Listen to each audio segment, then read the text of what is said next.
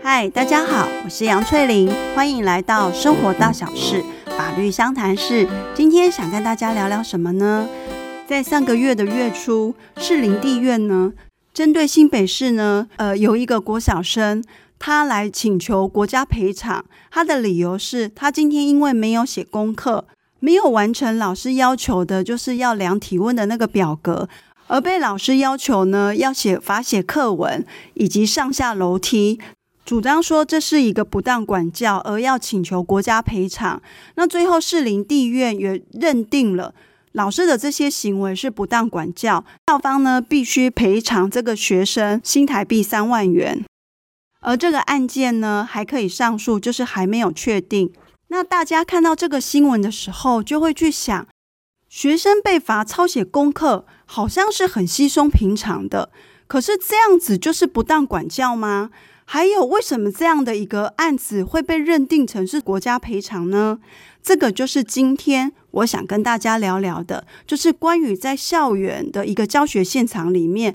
当学生呢有一些违法或者是不当行为的时候，老师到底可不可以管学生？那他可以管的界限在哪里，才不会触犯了法令？还有，为什么这样的一个案子会是属于国家赔偿？如果把时光往前拉，回到我念国中、国小的那个阶段，老师在管教那一些调皮捣蛋的学生，在我那个年代，并不是只有单单的写课文而已。通常老师就会拿着棍子或者是鞭子，然后就会去打学生的手心，甚至于是臀部啦，或者是脚的部分。他们会觉得说不打不成器，而且在我那个年代的话。除非打到非常的严重到重伤的部分，否则我相信跟我差不多年代三四十年前的那个时候，可能我们都会觉得这个好像是很正常的事情。随着时代在进步，师生之间的关系呢，彼此之间是当然有上下位阶，学生是要去尊重老师的，但是老师还可不可以像以前那个年代一样？对于学生呢，就是采取一个比较绝对威权，可能行使打骂教育都没有问题。现代呢，已经不能够是这个样子了。尤其呢，像是教育基本法里面去强调呢，学生作为一个主体，他本身呢，今天进入到教育这个体系以来，他必须是要去保障他的教育权、学习权，还有他的身体自主权跟他的一个人格发展的权利。学生呢，作为一个学习者，他可能在那个过程里面会有一些犯错的时候，或者有些行为是需要被导正的。那当然，教师是要去引导他的。你是可以给予管教，但是你的那个管教的界限已经不再像以前一样，就是由老师说了算，而是会有一个界限在。只要你逾越了，你就是会有违法的问题。那这个界限呢，其实对于作为老师，今天在管教学生的时候，他可以有一个参考的标准是什么？学校呢是可以去定定相关的关于教师他要如何辅导管教学生的一个办法。虽然呢，法律是授权各个学校自己去订立，但是呢，教育部其实还是会有颁布一个学校订定。教师辅导与管教办法的一个注意事项，这个的注意事项，它本身就是原理原则，就是让学校去作为一个遵循的依据。而这个呢，也是关于教师他在一个教学现场里面，他要去对于学生的一个行为要去做导正或者是奖励的时候，这个就是他参考的一个依据。那这个注意事项里面呢，它其中有先去提到，它其实是强调学生是作为一个主体。那今天你做这些辅导或管教办法，你其实是希望呢能够达到一个教育的目的。那当然，当学生有一些行为是需要去被导正，甚至于会影响校园的一个安全或者是秩序的时候，老师呢是必须要根据这样的一个办法里面。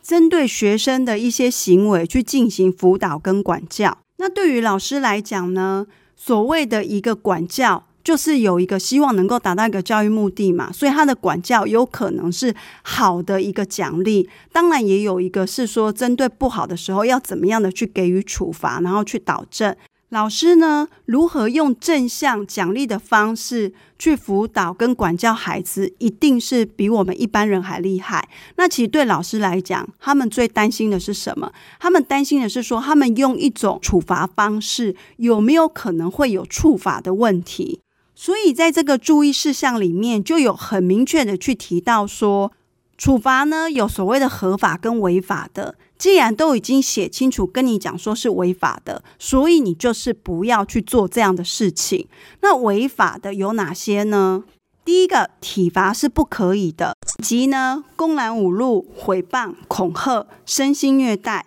这一些呢，都是违法处罚。老师们就是不要去做这些事情。什么是体罚？注意事项里面呢，有很明确的说明，体罚就是。老师亲自或者是责令学生或第三人对于学生给予身体上的一个强制力，或者要求学生做某一些特定的行为动作，而导致于说身体上有所损害，甚至于是身心受损，这些都被认定成是体罚。如果呢，翻成白话，比较具体的状况是什么？你去打巴掌，或者叫学生彼此两个学生之间互打巴掌。你拿棍子去打学生的臀部，或抽打他的脚，踹他、打他头，这些都是对于身体直接给予强制力。那另外还有一个体罚的太阳是叫做说，让学生施于某些特定的一个动作嘛。那这些特定的动作有哪些？交互蹲跳、拿水桶过肩、鸭子走路，这些都算是。像之前呢，很多年前有个案例，就是有一个学生被罚交互蹲跳，那因为他的次数是非常的多，让这个学生后来而因此引发了横纹肌溶解症，这一种也叫做体罚，是属于违法的处罚。那会有人问说，诶，不对啊，那种体育班的，他们也会去做个交互蹲跳的训练，难道这样子就算体罚吗？因为呢，体罚有一个就是一些要件要同时符合，是基于处罚的目的而去叫学生做这些特定的行为动作。那如果今天你是基于一个体能的受训而让学生做这些行为的话，那是不符合体罚的。可是有一种哦，如果今天呢，老师。表面上讲说，哦，我今天是为了训练你的体能，所以呢，要你做这些交互蹲跳。实际上，那个量的要求早就已经超过体能训练所需要的量。这个呢，是假训练之名，实际上是使处罚之实的时候，它就有可能会被认定成是属于体罚。这些违法处罚对于老师在学生做辅导管教的时候是千万不能够去跨越的一个红线。那有没有老师是可以做的一个处罚被认定成是合法的？是有的。在教育现场里面呢，我们常常会看到学生今天没有做功课，老师会要求他要把它完成，甚至于有所谓的罚写课文。那有时候也会对于学生要求他罚站。甚至于就是因为他可能太吵闹，那会要求他跟同学之间有一定适当的距离。这一个在注意事项里面，它是有被正面表列是可以的，但是有一定的条件。比如说什么样的条件？你今天要去罚站学生的时候呢，你一次最多就是不超过一堂课，而且一天呢不能够超过两个小时。以及呢，你今天在处罚他某些事情的时候，是允许你可以在下课期间去做，但是不能够妨碍他的一个休息时间。就像说，今天他真的有生理上的需求要去上厕所，你不能够说叫他非得完成，不准他去上厕所。像这一种呢，就不算是合法的处罚，而会被认定成是违法的处罚。那另外呢，会被认定成是合法的处罚，它还有一个要件是，你今天在面对学生的一些违法或不当的行为，教师选择某一些的措施，要来对这个学生进行辅导管教的时候呢，他必须要符合比例原则。而这个比例原则是什么呢？你今天针对学生的违法或不法的行为，你要去采取一个相应的措施的时候。第一个，你必须要这个措施是可以达到你想要达到的一个教育目的。第二个呢，今天呢，有好几个措施是可以选择的时候，你要选择一个对于学生权益上的影响所造成的损害是最小的。第三个是你今天选择的这个措施所造成的损害，跟你想要达到的那个目的性之间，它是要符合比例性。那我们把这个比例原则呢，用白话的来讲，如果呢，今天学生他因为没有写功课，你希望他做好嘛？既然来学校就是要受教育的，那你可以怎么样的去辅导跟管教他呢？你可以选择好几个方式去做，像是跟他的监护人讲，或者呢是要求他就是要在下课时间内分阶段的去完成，或者可能呢增加一些功课的量来作为一个小小的处罚。他的整个事件没那么严重，那你选择的一个措施也可以选择相较对他影响比较不大的。是，如果今天只因为他可能是一天的功课没有完成，你却要求他说，以后呢，接下来到学期末以前，我们班所有的其他活动都不准你参加的话，那你这样的一个选择的措施，它不见得能够达到那个目的性。你所造成的一个侵害是违反一个比例性，就是用大炮打小鸟的一个方式，那这个会被认定成说是不符合比例原则。而即便你的选择明明是一个正面表列说你可以做的方式，却会因为呢不符合比例原则而被认为是一个不当管教。那我们最后来看，为什么呢？像在学校发生这样事情的时候，会成立国家赔偿的问题。国家赔偿的要件呢，是指公务员在执行职务、行使公权力的时候，因为他的故意或过失。不法去侵害人民的自由或权利的时候，国家应当是要负赔偿责任的。那其实呢，早从十几年前呢，就有因为在公立学校的老师对学生的一个不当体罚，就有成立国家赔偿责任。那他的理由是什么呢？因为今天呢，老师到底算不算公务员？在国家赔偿法里面的公务员是采取一个最广义的解释。只要你是执行公务的人员，就是公务员。我们呢，以最前面的，就是最近的一个新闻，新北的国小的老师对于学生他所做的一个罚抄写作业以及上下楼梯的行为，为什么会被认定是可以成立国赔的呢？因为今天他是一个公立国小的老师，他在这一个国民受义务教育的阶段，去对学生做辅导管教。那他会被认定是执行公务的人员，也就是公务员。好，那今天呢，老师对于学生提出说要罚写抄写作业，以及让他上下楼梯这样的事情，算不算是执行公权力呢？早期呢，公权力有狭义的公权力，就是一般国家呢基于行政机关的一个地位，那他对人民会去做一些限制他自由权利这样的一个干预行政，会是狭义的公权力。可是，在国家赔偿法里面呢，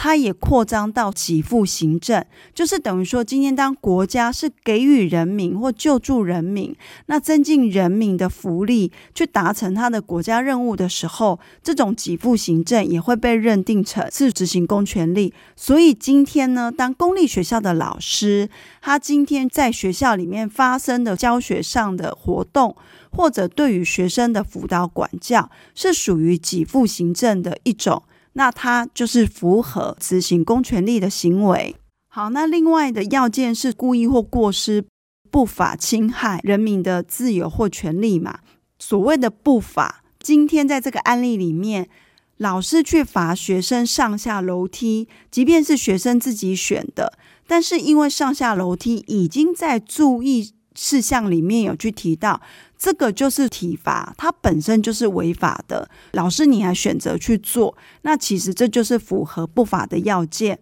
那这种不法要件，除了是说不能做，你却做了；另外一种是说，注意事项里面有让老师可以选择来做，但是老师选择的那个措施是违反比例原则，那他这个时候就会变成是违法的处罚。那最后就是再去看到底有没有对于人民造成自由或者是权利上的一个损害。那在这个案例里面呢，学生有因为就是上下楼梯，对于他的身心呢都有受到影响，学生的身体权以及他的人格权都是有受到损害的。那也就是在各方面的要件都成立的状况之下，士林地院才会判说，依据国家赔偿法而对于学生负担损害赔偿责任。那我们来总结一下今天所讲的。老师在学校是可以管教学生的，可是管教学生是有界限的。界限在哪里？就是看你们学校所定定的关于老师辅导与管教学生办法，它到底是怎么样写的。而每个学校呢，它所写的这个办法，其实是会参照教育部颁定的一个注意事项，其中那些已经很明白的跟你讲是体罚。那体罚又是违法处罚的时候，你就不要去做。打骂教育呢，原则上就是体罚的一种，罚人家交互蹲跳、上下楼梯，或者是什么波比跳啊、提水桶过肩，这些也都是体罚，这些就都不要做。那另外呢，即便有提出一些说正面表列说你可以做的，比如说可以增加学生功课，或者是说下课时间罚站。但是呢，你要记住哦，你选择的时候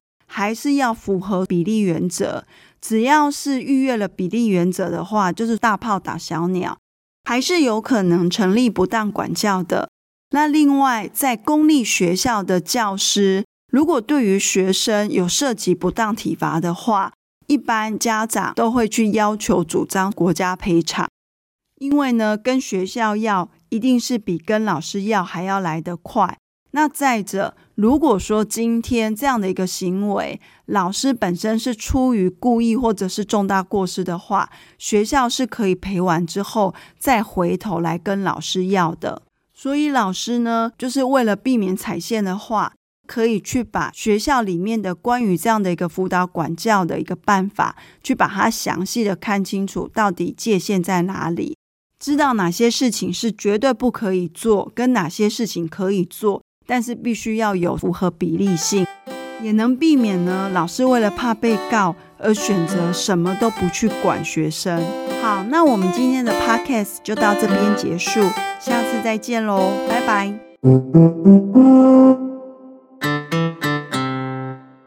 음.